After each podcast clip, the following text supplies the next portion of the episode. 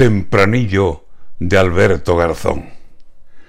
Visto lo visto, señores, no sé a quién puede extrañarle las meteduras de pata de este ministro de Sánchez. La cartera que le pega es la que puede llevarse metida en la faldriquera, las demás le vienen grandes. Cortito con gaseosa, listo para media tarde.